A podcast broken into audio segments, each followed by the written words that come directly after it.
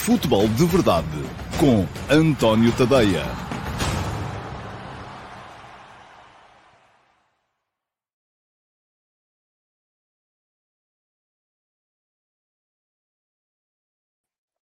Ora, então, olá, muito bom dia a todos. Sejam muito bem-vindos à edição número 711 do Futebol de Verdade, edição para terça-feira, dia 27 de dezembro de 2022. Deixem-me só dar aqui um jeitinho, uh, porque eu acho que isto está com uma cor estranha. Assim está melhor. Assim parece que fui à praia, embora não tenha ido, mas uh, parece que estou menos, menos pálido. Bom, muito obrigado por terem um, vindo. Uh, o Futebol de Verdade está de regresso após estas mini férias de Natal. Foi uma semana, basicamente, porque também não havia futebol por cá e aproveitei para pôr aqui algumas coisas em dia. Aliás, aqueles de entre vós que são subscritores nem que seja gratuitos do meu Substack, e acederem na versão uh, desktop, porque eu creio que na versão telemóvel e na versão app uh, isto não está disponível, mas os que acederem na versão desktop e forem através do vosso browser, atadeia.substack.com, e vou colocar a passar aqui já em a rodapé, já têm catalogados todos os textos dos últimos 14 meses, divididos por categorias, isto é, se vocês uh, querem, por alguma razão, recuperar todos os textos da série F80, vamos supor, ou todos os textos da série Eminências Pardas, ou todos os textos da série Donos da Bola, ou só vos interessa mesmo o último passo, podem chegar lá e ir através da respectiva categoria, ir à procura, clicam em cima e têm todos os textos dessa série devidamente catalogados. Uh, foi uma coisa que deu ainda assim algumas horas de trabalho, mas está feito e, portanto, a partir daqui, muito mais user-friendly o meu Substack uh, para quem vai através da versão uh, desktop. Um, isto não quer dizer que eu não vos encoraje a descarregarem a app, porque para quem quer acompanhar o uh, Substack uh, no dia a dia, a app é sempre muito mais fácil de lá uh, de, de, o fazer. E podem já, já a app para uh, iOS e a app para Android. Portanto, os principais sistemas operativos já têm a app. Quem ainda não tem a app está a deixar passar o futuro à vossa frente. É só uma questão de chegarem lá. Vou deixar aqui um link para uh, poderem uh, descarregar a app. A app é gratuita, a app do Substack, e podem descarregá-la e dessa forma também aceder também de uma forma muito mais simples ao, uh, ao meu Substack e a outros Substacks que optem por ler e acompanhar. Bom, Estamos de, de, volta após estas mini férias de Natal. Espero que tenham tido todos um uh, Natal o melhor possível. Uh, Deixem-me só olhar aqui para os primeiros comentários que por cá aparecem. O João Moreno a dizer bom dia pessoal e boas festas. Não devo ver o direto, só mais tarde o diferido. Muito bem, João. É bem-vindo quando for, quando puder. Jason Lima, uh, não sei se já lhe dei os parabéns, pá. Já te dei os parabéns por causa do, do, do, do sucesso no Super Bru, não me lembro, não tenho a certeza, mas pergunta se uh, Gakpo é uma boa contratação para o Liverpool. É sim, senhores, já vamos mais daqui a bocado falar disso com um bocadinho mais de detalhe. Uh, e pergunta-me ainda ao Jason se o uh, Braga vai jogar mais defensivo contra o Benfica devido à goleada sofrida em Alvalade. É uma possibilidade. Vamos a ver. Alcides Correia, bom dia. Uh, boas festas também para ti. Uh, e depois uh, diz aqui o Alcides para o Jason, elas não matem, mas morrem. Acredito que a goleada esteja no subconsciente dos jogadores do Braga. Também creio que isso possa vir a acontecer. Uh, o Jorge Fernandes deixou-me aqui um superchat que eu aproveito para agradecer e cá está ele, prenda atrasada. Muito obrigado, Jorge, pelo uh, superchat que me deixa aqui. e mais mensagens antes da ordem do dia. Uh, o Filipe Oliveira passou para desejar boas festas e também responde ao Jason a dizer que pode acontecer o contrário. Isto é o que aconteceu em Alvalade, foi um dia mau, apesar de já ter acontecido o mesmo no Dragão. É verdade, sim senhores. Uh, e pergunta-me ainda aqui o Alcides, tendo em conta a maneira como Ruben Amorim tem montado a equipa do Sporting, a maior parte das vezes com jogadores móveis, achas que faz mesmo falta outro ponta de lança além de Paulinho? Não, acho que não faz. Acho que faz falta alguém que seja forte na finalização. Não tem que ser um ponta de lança, pode ser um avançado móvel. Por exemplo, vamos colocar isto aqui no uh, pináculo das coisas. O Messi, não é? O Messi, é claro que não vem para o Sporting, como é evidente, mas o Messi é um ponta de lança. Não, mas é um jogador forte na finalização, não é? É, apesar de ser um jogador móvel. Portanto, aquilo que fazem falta para estas linhas da frente de equipas que uh, jogam com uma frente de ataque muito móvel é ter jogadores que sejam fortes na finalização, que sejam objetivos. E uh, isso fará sempre uh, falta. João Morgado Ferreira, boas festas. Sandro Castanho, bela semana de férias que foi, é verdade, sim senhores, deu para, para, para descansar um bocadinho ainda assim. O Jorge Fernandes pergunta-me se vou substituir o Braga pelo Sporting. Parece-me que na segunda parte do campeonato o Sporting vai estar forte. Pode fazer uma gracinha na Liga Europa? Não. E aproveito para dizer como é que vai passar a funcionar na segunda metade da época, porque eu assumi o compromisso de, uh, quando chegássemos ao Campeonato do Mundo, de redefinir, a seguir ao Campeonato do Mundo, a forma como vai funcionar o meu Substack em termos de crónicas de jogo. Ora bem, a conclusão a que eu cheguei é que não consigo manter o ritmo que estava uh, a ser feito. E, aliás, não é muito difícil de, de, concluir, uma vez que nas últimas semanas já nem sequer tive capacidade para fazer as crónicas de jogo. Eu estava a fazer as crónicas de todos os jogos de uh, Flóculo Porto, Sporting e Benfica, para os, dizer os nomes de acordo com a classificação na última liga, uh, quer fossem no, na liga, quer fossem nas competições europeias. Ora, tendo em conta que esta primeira metade da época foi uma primeira metade muito acelerada, com jogos de competições europeias quase todas as semanas, isto redundou na necessidade de eu fazer seis crónicas de jogo por semana. Seis crónicas de jogo por semana, eu já vos disse aqui, cada uma delas implica cerca de oito horas de trabalho, só isso já suplanta aquilo que deve ser o uh, normal horário de trabalho uh, de um português, ou de um cidadão europeu, ou daquilo que quiser que já eram 48 horas só para as crónicas de jogo. Não tenho essa capacidade, tenho mais coisas que quero fazer e que estava a deixar de fazer, de modo que redefini a forma como vou fazer as crónicas de jogo no meu Substack. E há bocadinho uh, deixei aqui a passar em baixo o uh, endereço, tadeia.substack.com, mas não deixei, e vou deixar aqui agora, o uh, endereço para poderem subscrever o Substack.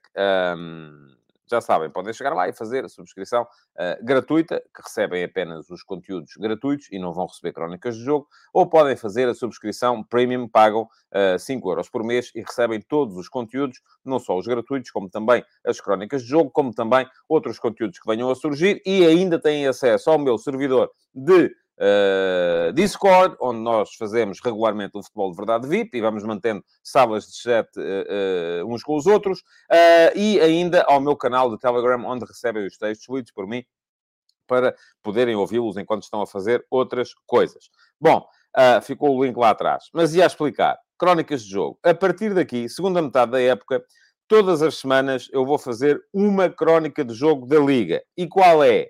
Vai ser definido uh, por um esquema, enfim, não é simples nem é complicado. Eu acho que é relativamente simples de entender. Todas as semanas eu junto, uh, por exemplo, esta semana vamos ter, e a crónica de jogo que vou fazer esta semana, desta jornada, vai ser a do Sporting Clube Braga Benfica. Porquê? Porque somando a classificação de uma equipa com a classificação da outra, é o jogo que obtém o menor total. Uh, o Sporting Clube Braga é terceiro, salvo erro. Uh, o Benfica é. Eu, eu, estou tão fora do futebol nacional que tive que dizer aqui o salvo erro. Creio que é assim, espero não me estar a enganar. O Benfica uh, é primeiro, portanto, os dois somados dá quatro, o que quer dizer que é a, a soma mais baixa de todos os jogos desta jornada. Portanto, todas as jornadas, uma crónica de jogo. E vou continuar a fazer as crónicas das competições europeias. Uh, Desta vez com um bocadinho mais de facilidade, porque à partida já não vamos ter uh, crónicas uh, ou jogos nos mesmos dias, a não ser nos jogos do Sporting e do Sporting Clube Braga, uh, que provavelmente vão jogar sempre à quinta-feira nas competições europeias nesta segunda metade da época. Portanto, vai ser assim. Espero que vos agrade este, perdão, este novo esquema. não tenho mesmo maneira de manter o esquema anterior. Muito bem. Diz-me aqui o Paulo Ferraz gostava de escutar melhor a sua opinião do porquê da sua preferência de Mourinho para a seleção. Já lá vou também daqui a bocado, mas há um texto, e aliás eh, pode ficar aqui já também o link, com certeza que o leu. Uh, se não o leu, ele estava lá para poder, uh, para poder ler. Uh, o último passe de hoje, com a razão pela qual eu acho que o José Mourinho seria a melhor solução para a seleção nacional. bom, vamos em frente. Vamos em frente para podermos não há pergunta na MUX hoje, porquê? Porque ontem não houve uh, programa e, portanto, não tendo havido programa ontem, já não há programa há, mais de uma semana. As perguntas que lá estavam já estão razoavelmente desatualizadas e, por isso mesmo, uh, optei por não fazer pergunta na MUX hoje, mas já sabem, quem quiser ir à emissão gravada desta edição do Futebol de Verdade e deixar na caixa de comentários perguntas, podem até ser as mesmas que fizeram aqui uh, no, uh, no, no live chat. eu não consigo é, uh, ir buscar estas do live chat, tem que ser lá. Uh, e dessa forma eu depois amanhã seleciono aquela que me parecer mais interessante e respondo-lhe em direto no programa de amanhã. Será a selecionada como pergunta na MUS. Bom, uh, vamos em frente. já vos expliquei a estratégia para as crónicas. já vos disse que amanhã volta a haver pergunta na MUS. Vamos então uh, começar a tratar dos temas do dia e podemos perfeitamente uh, começar por essa questão e vamos... Uh, ainda aqui tenho os separadores. Um, começar então pelos ataques rápidos e deixar o tema Enzo Fernandes para o ataque organizado, porque me parece ser o tema mais uh, borbulhante do, do dia. Vamos então aos ataques rápidos para vos falar aqui de uma série de uh, questões uh, que têm a ver com o dia de hoje e uma delas é precisamente o texto do último passo, que já deixei o link lá atrás, em que eu expliquei as razões pelas quais uh, gostava que fosse José Mourinho o selecionador nacional. Um, não é uma opção consensual. Já vi muita gente criticar, já vi muita gente desfazer esta, esta ideia, uh, e eu vou começar por explicar a razão pela qual uh, discordo uh, das discordâncias. Há aqui duas questões fundamentais três, vamos chamar vamos dizer que há três.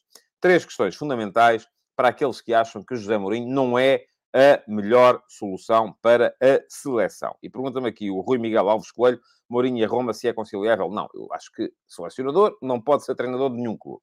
Essa é a primeira questão. Portanto, se a Seleção Nacional uh, ah, contratasse Mourinho, Mourinho teria de sair da Roma. Pelo menos se fosse eu a tomar essa decisão. Uh, e, portanto, essa é, é, é aquilo que eu penso. Uh, aliás, pergunta-me aqui o João Costa se uma opção estrangeira, o que é que acha? Eu não acho nada. Se me, diz, se me puser aí nomes, eu digo, este acho diz-me assim, o Guardiola, acho bem. O Klopp, acho bem. Agora, um estrangeiro. Um estrangeiro é uma coisa muito... Enfim, mas quem, não é? É como dizer, ah, mas é um estrangeiro ou é um... Mas quem? Há portugueses que são bons, há portugueses que são maus. Há estrangeiros que são bons, há estrangeiros que são maus. Uh, e, portanto, uh, pergunta-me aqui o Josias Martins Cardoso, no que divergem Fernando Santos e Mourinho. Eu não percebo, eu não percebo em que é que convergem. Começa logo por ser essa a minha, a minha, a minha dúvida. Uh, mas vamos, vamos às, às questões.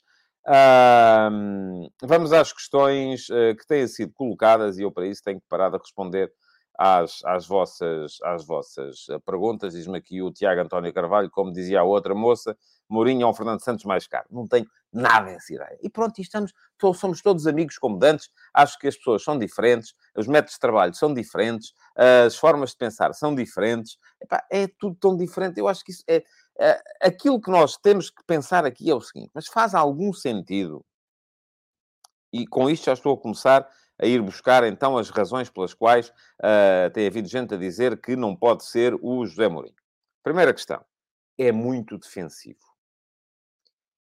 E eu fico, eu, eu ouço isto e fico, uh, uh, garanto-vos, fico um bocadinho banzado. Mas é muito defensivo. Porquê? Vamos, vamos olhar para números. Mourinho, em 20, nos últimos 20 anos de carreira, e portanto em 2002, 2003, está agora a fazer 20 anos, Mourinho conduziu o Flóculo Porto à vitória na Taça UEFA. Uh, nestes 20 anos de carreira, as equipas de Mourinho passaram 11 vezes os 100 golos numa época. Isto, 100 golos não é uma coisa que se marca assim. Foi uma vez com o Porto, em dois anos. Quatro vezes com o Chelsea, duas na primeira passagem, outras duas na segunda passagem. Três vezes com o Real Madrid, todos os anos em que esteve no Real Madrid duas vezes com o Manchester United, uma vez com o Tottenham. E aqui as pessoas dizem assim: ai, mas o, o Mourinho uh, marcava muitos gols, tinha muitos bons jogadores. Vamos lá, vamos lá já a seguir. Real Madrid, 2011-2012, 174 golos marcados. Vou repetir: 174 golos marcados. Em 10-11 marcou, a equipa marcou 148. Em 12-13 marcou 153. Ah, então aquilo era, era, eram, só, eram só grandes jogadores, o Ronaldo no auge. Certo. Em 2009, 2010, o Real Madrid marcou 119 golos. Ou seja, cresceu 30 golos de 9-10 para 10-11. Depois cresceu outros 30 de 10-11 para 11-12 com o Mourinho. Baixou um bocadinho em 12-13. Sabem quantas vezes é que o Real Madrid voltou a marcar 174 golos? Ou mais, desde que o Mourinho de lá saiu? Zero. Treinador defensivo. Vamos em frente? Vamos em frente. Tottenham. Mourinho, em 2020-21, o Tottenham marcou 110 golos. Ah, treinador defensivo, aquilo. Sabem quantos é que marcou no ano passado com o Conte? 94. Também tinha o Kane, também tinha o Son, tinha os jogadores, aliás, até tinham se calhar melhor equipa. Uh, sabem quantos é que marcou com o Pochettino no ano em que foi à final da Liga dos Campeões? 103. Portanto, à partida não me parece que seja assim tão mal. Querem mais? Roma. A Roma do Mourinho marcou, na época passada, 95 golos. Não chegou aos 100, de facto. Com o Paulo Fonseca, no ano anterior, tinha marcado 99. E um ano antes, 94. Portanto, a coisa anda mais ou menos ela por ela. 95, 99, 94. Há uma diferença que é mínima. Em 18-19, com o Eusébio Di Francesco e o Cláudio Ranieri, 85. Em 17-18, com o Di Francesco, 83. Portanto, eu acho que essa questão de uh, virem dizer o Mourinho não, porque é um treinador muito defensivo. 174 golos num ano, em 2011, 2012. É muito defensivo. Não, a questão não é essa. A questão é que uh, uh, o Mourinho ataca, mas ataca de uma maneira que as pessoas, ou algumas pessoas que fazem opinião, não gostam. Porque convencionou-se que ser ofensivo é jogar como joga o Luís Henrique. Lá está. E aqui alguém dizia aqui atrás que uh, Luís Henrique é que não. Eu, eu, acho que o Luís Henrique é um bom treinador. Uh, Pergunta-me aqui o João Morgado Ferreira, sofreu quantos? Ó oh, João, não faço ideia, não fui ver a questão. Não se critica o Mourinho por sofrer muitos golos. Critica-se por marcar pouco. Não, nem é por marcar poucos. É por ser pouco ofensivo. Uh, sendo que eu acho que um treinador ofensivo é um treinador cujas equipas marcam muitos golos. Acho eu. Este é daquelas coisas que dá para, dá para quantificar. Portanto, eu rejeito em absoluto. Aliás, eu rejeito. Eu já, já não, a minha questão com, com o Fernando Santos já não era o ser defensivo ou ofensivo. É, as pessoas não gostavam do Fernando Santos por uma questão de estilo. Eu acho é que o Fernando Santos, a partir de determinada altura, não foi capaz de readaptar a ideia que tinha aos jogadores que passou a ter. Não foi capaz de o fazer. E se há coisa que eu reconheço ao José Mourinho, e já o disse aqui em tempos, acho que o José Mourinho é dos nossos treinadores um dos mais estaticistas, é ter capacidade para ter uma ideia para as suas equipas. O Inter do Mourinho era defensivo. Era. Porquê? Porque era assim que podia ganhar. E uma seleção nacional com o Mourinho garantiria, a partir de uma, duas coisas. Primeira, haveria uma ideia que se calhar adequada aos jogadores. E, e atenção, esta coisa que se diz agora, que a seleção evoluiu muito neste campeonato do mundo, porque passou a ter a capacidade para libertar o Bruno Fernandes, o João Félix, o uh, Bernardo Silva. O, uh, não libertaram o jogador que para mim era mais interessante ali de todos, que era o Rafael Leão. Esse ficou preso no banco. Porque, lá está, é preciso adequar a ideia aos jogadores que se têm. E se os jogadores que se têm recomendam uma ideia, que pode não ser aquela que agrada mais aos puristas, que depois vêm dizer essas coisas, mas é a ideia que tem que ser adotada. Ponto final. Quando jogava o Real Madrid do Mourinho com o Barcelona do Guardiola, até me podem vir dizer, e eu concordo, e escrevi hoje de manhã, que a ideia do Barcelona era mais corajosa. Mete mais gente na frente, uh, mais gente à frente da linha da bola. A do Mourinho, do Real Madrid, era mais cautelosa, certo? Mais gente atrás da linha da bola. Jogo mais direto e mais... Uh, uh, mais direto e mais vertical. Agora vem dizer, e qual é que é melhor? E qual é que é mais atrativa? Eu não sei. Depende. Eu, por exemplo, gostava mais de ver o futebol mais vertical, mais blitz futebol, aliás, mais gegenpressing, mais... O, o, a equipa do Mourinho que mais gozo me deu ver jogar foi o primeiro Porto, o Porto 2002-2003. Mais até que o Porto 2003-2004. O Porto 2003-2004 era taticamente mais evoluído. Haveria poucas equipas taticamente tão evoluídas como o Inter de 2009-2010. E por isso mesmo foi campeão da Europa. E diz-me aqui o João Costa, e é verdade. Tudo depende do estilo dos jogadores. Claro, não há aqui uma, uma, uma ideia de que uma ideia, a certeza de que uma ideia seja melhor do que a outra. Depende. Depende de tanta coisa. Depende de tanta coisa. E essa ideia que nós temos de querer, e agora diz aqui o Pedro Botelho, que é, quer uma equipa à Klopp. Essa ideia que nós temos de que uh, uh, uh, o, o, o, vamos decalcar, vamos fazer uma equipa à Klopp, vamos fazer uma equipa à Guardiola. Isso não funciona. Não há decalques no futebol. Agora, Sou sensível a uma segunda ideia uh, que tem servido. A questão de ser defensivo, já expliquei aqui por A mais B, é pá, não cola. Comigo, não cola. Sou sensível a esta ideia que diz aqui o VMAV, não sei se é, enfim, não sei qual é o nome, é o VMAV, pronto. Já passaram 20 anos. Pois já. Agora, eu não tenho a certeza que o Mourinho esteja uh, uh, ultrapassado. Aliás, acho que não está. Acho que uma pessoa com a, a bagagem do José Mourinho não fica ultrapassada assim por. Uh... Agora, o que eu lhe reconheço, sim, foram alguns problemas de controle de balneário, de controle emocional, que aconteceram no Manchester United, aconteceram no Tottenham, aconteceram na altura no Chelsea. Isso, sim, para mim pode ser problemático. Tal como pode ser problemático o facto de acharmos que o José Mourinho está, se calhar, demasiado encostado à agenda do Jorge Mendes. Já esteve mais, do meu ponto de vista. Já esteve muito mais. Houve pormenores no passado recente do José Mourinho, por exemplo, a contratação, ainda que por empréstimo, do Jedson para o Tottenham. Aquilo, enfim, bradava aos céus. Não fazia, fazia zero sentido. Uh, acho que, desde que está na Roma, acho, mas atenção, eu estou aqui, só, estou só a achar, acho que essa é uma questão que já não se coloca com a mesma premência. Além de continuar a achar aquilo que sempre achei, é que um treinador basicamente está nisto para ganhar. Não está nisto para servir agendas de ninguém. Muito menos um treinador que já ganhou, ganhou o José Mourinho, ou, ou, que está bem na vida como está o Fernando Santos. Nunca foi, essa questão nunca foi uma questão importante para mim. Portanto, porque é que eu acho que Mourinho pode ser a opção melhor? Já o expliquei aqui.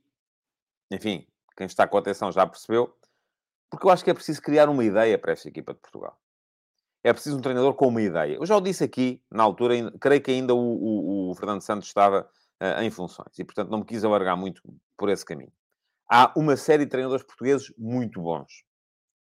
O Abel Ferreira é um excelente treinador. O Leonardo Jardim é um excelente treinador. O, uh, uh, o, já nem sei quem foram as opções que eu dei mais hoje. O André Vilas Boas é um excelente treinador. O uh, Marco Silva é um excelente treinador. O Jorge Jesus é um excelente treinador. O Sérgio Conceição, o uh, Ruben Amorim são excelentes treinadores. O Paulo Souza é um excelente treinador. O Carlos Carvalhal é um excelente treinador. Agora, há uns que têm coisas. O Bruno Lage, lembro-me aqui o, o, João Morgado Ferreira, que foi uma das opções que eu coloquei, e eu acho que vai acabar por ser o Bruno Lage, o selecionador nacional. Uh, o Bruno Lage, diz aqui o João Morgado Ferreira, é um excelente treinador. Nós temos uma série de treinadores excelentes em Portugal. Uns têm umas valências, outros têm outras valências. Uns são melhores numas coisas, outros são melhores noutras coisas. Eu acho que o Bel Ferreira é, por exemplo, extraordinário na forma de relacionamento com o grupo, na forma de fazer grupo. É, se calhar, o treinador português mais parecido com o Scolari, nesse aspecto. O Carlos Queiroz, provavelmente, é um dos melhores, se não o melhor treinador de campo que Portugal alguma vez conheceu. Nunca teve sucesso na seleção, precisamente porque falhava nesta perspectiva. Ao Mourinho, eu reconheço, como reconheço de todos estes que eu disse ao Paulo Souza, a ideia de. E o Jorge Fernandes, eu já tivemos esta conversa aqui da outra vez. Uh, um, um, trabalho bom do Paulo Souza durante uma época inteira. Estamos a misturar alhos com bugalhos, Jorge. Uma coisa é uh, uh, ele ser bom treinador, outra coisa é ele ficar. Assim, não ficou na Polónia, não, porque tinha melhor para onde ir. Da mesma maneira que se o clube de repente quiser despedi-lo, o Benfica despediu o Bruno Lage porque achou que devia ir buscar o, o, o, o, Jorge Jesus. Portanto, Uh, essa não é uma questão. Estou aqui a explicar. Há uh, uma série de questões que fazem com que uns sejam melhores, outros numas coisas, outros sejam melhores noutras. Se calhar o mais completo de todos é o Leonardo Jardim. Não acho que o Leonardo Jardim seja, do ponto de vista tático, alguém capaz de inovar. Com o Leonardo Jardim, as equipas jogam basicamente 4-2-3-1 uh, e pronto. E aquilo é, é aquilo e é aquilo. E se calhar até serve para esta equipa. Agora, a questão aqui depois é: não dá para jogar os Armandinhos todos que nós queremos que joguem. Uh, porque para jogar é os Armandinhos todos, se calhar vai-se complicar. Uh, mas, porque não dá para encaixar. E vai ser preciso colocar de fora alguns jogadores que são redundantes, porque fazem todas as mesmas coisas. Mas, agora até me perdi aqui um bocadinho. Acho que de todos estes, o Mourinho é aquele que pode ter uma ideia mais consolidada e mais. Além disso, é alguém que tem estatuto, que pode levar com as azias e com as, uh, as más disposições e com as críticas e com isso tudo e que neste momento eu acho que faz todo o sentido na seleção. Já ficou o link lá atrás para quem quiser ler aquilo que eu penso. Uh, está lá atrás. Quero só pontuar aqui, porque este é um ataque rápido muito, muito, muito prolongado. Um, só pontuar aqui mais três temas. Taça da Liga, passei completamente ao lado. Não vi nenhum jogo. Estive concentrado no Mundial e, entretanto, Uh, parei também este bocadinho e estive um bocadinho afastado do, do futebol, mas vamos ter. Um, está os astros a conjugarem-se. Uh, e diz aqui o, o Josias Martins Cardoso que não concorda com essa dos jogadores redundantes. Pronto, ainda bem, Josias. Vitinha, João Félix, Bernardo Silva, Bruno Fernandes. Temos aqui quatro médios centro barra número 10. Quatro. Temos que meter lá um ponta de lança, faz cinco. Temos que meter uma defesa a quatro à partida, não é? E um guarda-redes, 5 e 4, 9 e um 10. Portanto, agora é fazer uma equipa com isto. Não é fácil. Não me parece fácil, uh, uh, mas estamos aí. Um, diz aqui com piada o João Azevedo, o problema do Mourinho é que não podia naturalizar o Matites. Pois não, o Matites já não podia ver. Mas também não creio que o Matites fizesse assim tanta falta à Seleção Nacional. Um, Bom, uh, ah, Taça da Liga, conjugam-se os astros para que possamos vir a ter eventualmente um Porto Sporting na, na, final. Vamos a ver, o Porto ainda tem que passar pelo Académico de Viseu, que está num excelente momento, o Sporting tem que passar pelo Aroca, uh, mas Braga e Benfica já ficaram, já ficaram fora, portanto, são aqueles quatro que, que, que, geralmente lutam pelos, pelos títulos. Vamos a ver, este ano ficaram reduzidos a dois. O Moreirense já ganhou esta competição. Vamos a ver se desta vez ficou de fora, foi afastado pelo Aroca nos quartos de final. Portanto, isto não quer dizer que o, não possa, o Vitória Futebol Clube também ganhou em tempos, não quer dizer que não possa sorrir ao Aroca ou até ao Académico de Viseu. Continua a acompanhar este, esta questão Ronaldo Al Nasser.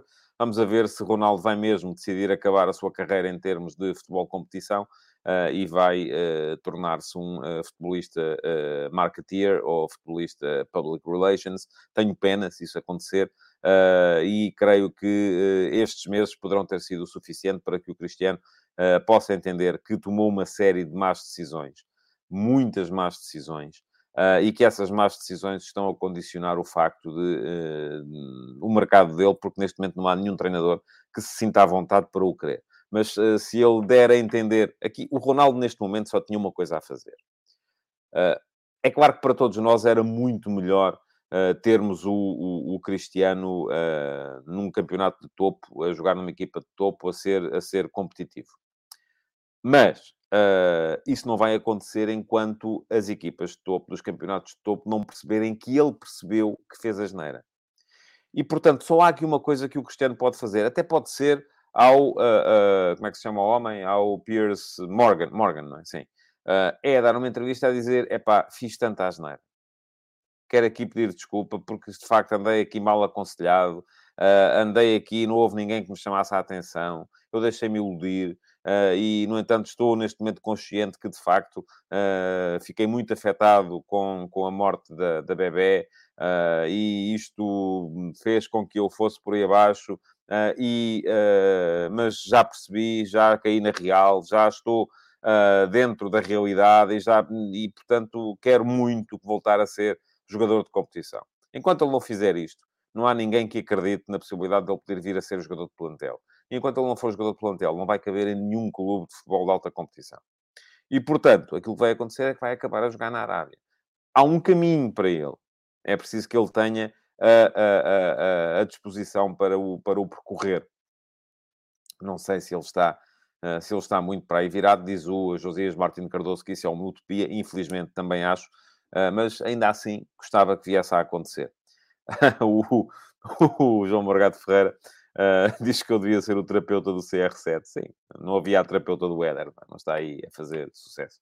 Pronto, então vamos, lá, vamos lá ver.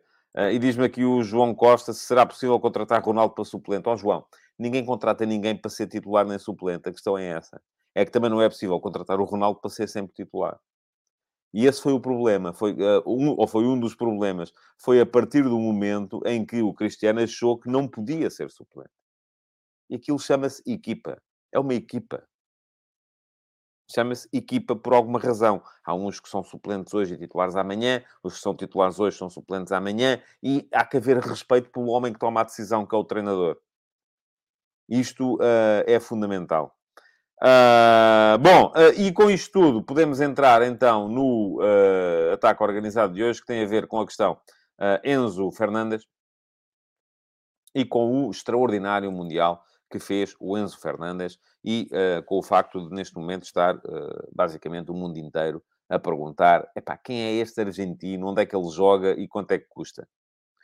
Ora, o quanto é que custa depende custou pouquinho. Há pouco tempo ao Benfica, há uns meses, foi um golpe de gênio a contratação do Enzo Fernandes, pelos 10 milhões. E já na altura, sabem que o mercado é muitas vezes, uh, o sucesso no mercado depende muitas vezes da capacidade que os clubes possam ter para dizer não. Uh, e o Benfica, uh, o River Plate aparentemente precisava de vender, ou tinha que vender, e o Benfica foi sabendo dizer não a todas as subidas de preço que o River Plate foi fazer e conseguiu contratar o Enzo Fernandes por um preço, foram 10 milhões mais 8 milhões por objetivos. Ora, considerar-se-ia que valorizar um jogador quatro vezes num ano é um grande, é um negócio fenomenal. Neste momento, aquilo que se está a fazer já é quase em valorizar oito vezes em seis meses. É um negócio estratosférico a, fazer-se. A fazer-se é um negócio estratosférico. Agora, a questão aqui é a seguinte. E a pergunta que eu vos colocava na, na, na, no lançamento deste futebol de verdade era a seguinte: faz sentido pensarmos na transferência do Enzo Fernandes por 125 ou 127 milhões de euros neste momento? E eu vou-vos responder correndo o risco de uh, levar com a ira de metade de quem está aí desse lado. Não, não faz. Mas pode fazer-se? Pode. A questão aqui, isto faz sempre lembrar aquele boneco do gato fedorento uh, com o, a posição de Marcelo Rebelo de Sousa relativamente à lei do aborto. Faz sentido? Não. Pode fazer-se? Pode. Porquê? Vamos lá ver. Enzo é um enormíssimo centrocampista. É um jogador que está uh, acima da média, mas muito acima da média do futebol português. Muito acima da média. E agora pergunto-vos assim: é o melhor médio do mundo? É assim um jogador que seja uh, melhor do que qualquer outro centrocampista no mundo inteiro, de maneira a marcar a diferença, de maneira a poder uh, uh, encetar uma corrida desenfreada de vários clubes a ponto de baterem a cláusula e mais ainda? Não. Não é. Diz aqui o Tiago Caetano Bellingham é 10 vezes melhor e vai ser mais barato. Eu não sei se vai ser mais barato. Acho que vai ser mais caro. Mas, e também não é 10 vezes melhor. Uh, acho que são jogadores ao nível um do outro. Se quer que lhe diga. Acho que são jogadores ao nível um do outro, ao nível de, de, de, de, de um, de um Tchouameni, ao nível de... Enfim, os melhores médios jovens da Europa uh, são 4 ou 5 nenhum deles valeu, uh, ou nenhum deles foi transacionado por 120 milhões de euros. No caso do Bellingham, há uma, há uma questão, é ele é britânico, é inglês. E isso, para quem tem o dinheiro, que são os ingleses, é fundamental, mais a mais, numa altura de Brexit. Mas, a questão aqui é, é um jogador extraordinário? É. Faz sentido que se fala agora, de repente, nos 120 milhões? Não. Eu vou explicar porque é que não também. Vejamos o caso do Gakpo. Eu há bocado deixei a promessa de que ia voltar a falar do Gakpo. O Gakpo tinha o Manchester United e o Liverpool a lutar por ele. É comunitário. Embora isso para a Inglaterra, neste momento, seja mais ou menos irrelevante. Fez três golos no último campeonato do mundo. Principal figura da seleção dos Países Baixos.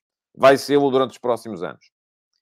E não chegou aos 50 milhões de euros. Atacante. Por que razão é que, de repente, podemos achar que um médio pode ser vendido por, cento, por mais de 120 milhões? Diz o Carlos Santana, o Enzo tem 21 anos, a ver esse dinheiro é agora. Não, não vale, Carlos. O que não quer dizer que não possa ser transacionado. O que não quer dizer que não possa ser transacionado por esse valor, atenção. André Saraiva, a questão já não se prende sobre se ele vai sair ou não, a questão é quando, janeiro ou junho. Sim, já lá vamos. Uh, diz o Jorge Fernandes, é um dos melhores top 5 dos médios sub-23. Está certo. Agora, sabe quantos jogadores na história do futebol mundial é que foram vendidos acima de 120 milhões de euros? Foram cinco. E desse grupo estão o Neymar e o Mbappé. Uh, a influência do Enzo Fernandes no futebol mundial está ao nível do Neymar ou do Mbappé? Não está, pois não. Vamos concordar que não está. Pronto. Uh, Christopher Ribeiro da Silva. E o valor do Mbappé do Mónaco para o PSG já fazia sentido? Não. E se quiser pesquisar o que eu escrevi nessa altura, também escrevi a mesma coisa. Não, se me quiser apanhar em, a ser incoerente nisto, é difícil. Dificilmente acontece. Porque aquilo que eu penso é aquilo que eu penso e não, não muda de acordo com o nome do jogador ou com o nome do clube. Ah, e por isso eu vos dizia, e atenção, há aqui esta frase do Rafael Mota, é exemplar. O valor dele é o que os interessados estão disponíveis para pagar, certo? Mais, é aquilo que os agentes que fazem o negócio conseguem convencer os, os interessados a pagar. Essa é que é a questão. Não é? Essa é que é a questão. Portanto, eu dizia-vos, o Enzo Fernandes pode valer 127 milhões de euros, conforme se diz, ou mais ainda, porque vai bater a questão do Félix. Vale neste momento? Faz sentido que ele seja transacionado por esse valor neste momento? Não. Pode ser transacionado por esse valor? Pode. Porquê? Aqui entram as tais questões de inflação de mercado e de... Uh, uh, ainda agora vimos, é? o Wolverhampton vai precisar de um avançado para se reforçar. E quem é que o Jorge Mendes vai buscar? Um jogador ao Atlético de Madrid. É só, isso não é, não é difícil de acertar. Estes carrosséis permitem esta inflação de valores de jogadores uh, uh, e permitem que eles sejam transacionados muito acima daquilo que é o valor dele. Agora, eu não quero com isso. É para o gajo está a dizer que o, o Enzo não joga nada. Não! O Enzo é um dos cinco. E concordo com aquilo que estava aqui a dizer há bocado é um dos cinco médios, um dos cinco melhores médios do mundo uh, no sub-23 neste momento. Sem dúvida nenhuma. Foi o melhor do Mundial, o melhor jogador jovem do Mundial. Sem dúvida nenhuma. 120 milhões.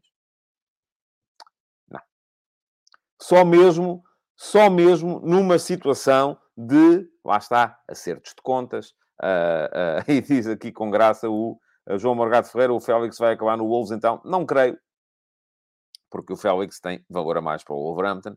Seria, isso seria de facto uh, chocante. Uh, mas o, o, o, os, os, campeonatos, os eh, campeonatos de mercado redundam muito nisto. E, uh, e, diz aqui o Pedro Castela que ele é o único campeão do mundo. Pronto, está bem. Agora, a questão aqui, outra questão que se coloca é, é esta: é vai sair agora ou no final da época. Tanto quanto eu sei, agora o Benfica não é obrigado a deixá-lo sair. No final da época, se alguém bater a cláusula, é daí que se possa admitir a possibilidade de alguém chegar e pagar acima da cláusula, porque é preciso convencer o Benfica e o jogador. No final da época, basta uh, convencer o jogador e pagar a cláusula, se for o caso disso. Um, mas uh, uh, a questão aqui é agora ou no final da época lá está. Eu posso dizer-vos o que é que faz sentido. O que faz sentido é que seja no final da época. Não quer dizer que não seja agora. Porquê? Lá está. O mercado, os agentes a funcionarem. Estas, estes desvios do mercado têm sempre que ser tidos em conta. E não há nenhuma lógica para os explicar. Por muito que nós queiramos, não há nenhuma lógica para os explicar. O que é que é melhor para o Benfica? Vender agora ou no final da época? Eu acho que o Benfica com o Enzo é uma equipa muito mais forte. Não é só mais forte, é muito mais forte. Uh, será difícil de substituir, sem dúvida. A questão aqui é: o dinheiro faz falta ou não faz? Também tem muito a ver com isso. Tem sempre muito a ver com isso. E diz aqui o Paulo Lourenço, no final da época, pode valer menos. Ó oh, Paulo, era como dizia há bocado o Rafael Mota. Ele vale aquilo que os clubes quiserem pagar por ele. Não há maneira de controlar se ele vale mais agora ou mais no final da época, ou menos agora ou menos no final da época. Como é que ele pode valer menos? Pode valer menos se de repente, e longe vá o agouro, se magoar seriamente. Pode valer menos se de repente o Benfica, com ele a jogar, o Benfica perder o campeonato, for goleado na Liga dos Campeões. Não creio que isso vá acontecer. Uh, uh, pode valer menos se de repente passar a suplente do Benfica, porque senão não vejo que possa valer menos. Pode, pode é não haver a tal conjugação de fatores, interesse do empresário, desespero do clube, para que, para que ele possa valer mais, para que ele possa ser vendido de forma inflacionada, como aparentemente existe neste momento. Ah, Diz-me aqui o Tiago Monteiro, o Benfica precisa de dinheiro, mas acredita que pode ganhar as Champions com este plantel. Pronto, se acredita, eu não acredito. Portanto, uh, já, não estamos de, já não estamos de acordo a esse, a esse respeito. Diz o Diogo Neves, o problema relativamente a Luís Dias é que o Porto necessitava do dinheiro naquele momento, caso contrário poderia atingir valores maiores. Lá está, maiores, menores, depende. Isto depende sempre tudo daquelas questões, que são as questões da conjugação de fatores. Eu já desisti, há muito tempo, de tentar achar que o mercado era uma coisa que fazia lógica. Não faz. O mercado depende das necessidades, pode depender de coisas tão simples quanto a necessidade de movimentar dinheiro dos três ou quatro maiores empresários do mundo. A, a, a senhora brasileira que ficou com o escritório do Mino Raiola, o Jonathan Barnett, o Jorge Mendes. Se eles precisam de mexer dinheiro agora, é agora que os jogadores ganham, eh, valem mais dinheiro. Se eles só precisam de mexer dinheiro daqui a seis meses, é daqui a seis meses que os jogadores valem mais dinheiro. E nós andamos aqui todos entretidos, até às vezes a insultar-nos uns aos outros e dizer, ah pá, não, porque não estás a perceber, o gajo é muito melhor, é o melhor médio porque remata, chuta, passa, finta, dá piruetas e cambalhotas ao contrário. Não interessa nada isso, amigos. Isto, no fim, vai depender tudo da necessidade que eles têm de fazer mexer o dinheiro. O jogador, o valor do jogador, o algoritmo do, uh, do, do, do, do, do transfer market é bom o jogador valerá mais ou menos aquilo que está lá e alguém há bocadinho aqui dizia que são 55 milhões de euros e hipervalorizou neste momento. Pode valer 127, 130? Pode. Então, ouça, o, o Dembélé não foi vendido por 140 milhões para o Barcelona. O Coutinho não foi vendido por 135 milhões. O Félix não foi por 127. Estas coisas podem acontecer. Dependem de quê? Se eles fazem mais golos, mais assistências, se têm mais minutos jogados, se têm um índice funcional mais baixo, também um bocadinho. Mas, sobretudo, dependem daquilo que vos estou a dizer. A necessidade que os agentes têm de fazer mexer dinheiro neste momento. O VMAV diz que o Transfermarkt tem muitas gafes no que toca a valores. Acredito. Ah, mas uh, só estou a dizer que acho que o algoritmo, regra geral, é bom. E acho. Acho que é bom. Uh, portanto, uh, é nisto que ficamos. Para o Benfica, eu acho que era melhor não vender, como é evidente, a não ser que lá está, precisem do dinheiro. Mas há uma coisa que nem todo o dinheiro do mundo pode garantir. É um centrocampista que assente como uma luva e que faça mexer a equipa como o Enzo Fernandes faz. E a transformação das equipas portuguesas em grandes equipas no panorama europeu uh, dependem muito disso, da capacidade para segurar estes jogadores e de não continuarmos a pensar naquela é melhor vender já, porque se calhar para a semana que vem vai valer menos. Está bem? E se calhar vai valer mais. Lá está. Depende. Isso é absolutamente incontrolável. Bom, hum, sinto que o futebol de verdade hoje foi uma coisa um bocado dispersa, muito pouco organizada. Isto é interrupção. Hum, tem destas coisas. Uh, de qualquer maneira, uh, queria uh, lembrar-vos que esta semana vou cá estar todos os dias e que no dia 1, portanto, eu creio que dia 1 é domingo, no dia 1, uh, eh, ao final da tarde, vamos ter um futebol de verdade VIP. E vai ser no YouTube, ao contrário dos outros que são só no Discord. Este vai ser no YouTube para nos podermos ver e desejarmos um bom ano todos um ao outro. Foi uma coisa que eu comecei no ano passado. Estão convidados a participar no Futebol de Verdade VIP uh, todos os subscritores premium do meu Substack. Vão receber uh, hoje ainda, creio eu, uh, um e-mail com o convite. Só têm que responder no, no, no, na caixa de comentários a dizer que sim, que querem participar. Se não quiserem, tudo bem na mesma, podem assistir. Toda a gente pode assistir, inclusive os, os não subscritores. Um, quem quiser participar e vir aqui fazer comigo o balanço do ano 2022, é bem-vindo. Só tem que responder a esse e-mail a dizer quero participar e depois receberá um link para poder ligar-se e para poder estar comigo. Portanto, já sabem, dia 1, 18 horas, futebol de verdade, VIP, para balanço do ano de 2022. Uh, além disso, o que é que eu vos posso dizer? Para deixarem like na edição de hoje do Futebol de Verdade, para seguirem o canal, e fica aqui o link para poderem fazê-lo também. Um, Deixem-me só tomar nota do timecode, já sabem como é. Um, e se seguirem o canal para ativarem as notificações, que é para serem avisados sempre que eu entro em uh, direto. Muito obrigado por terem estado aí, então. Uh, amanhã, meio-dia e meia, mais uma edição do Futebol de Verdade. Até lá. Futebol de Verdade com António Tadeia.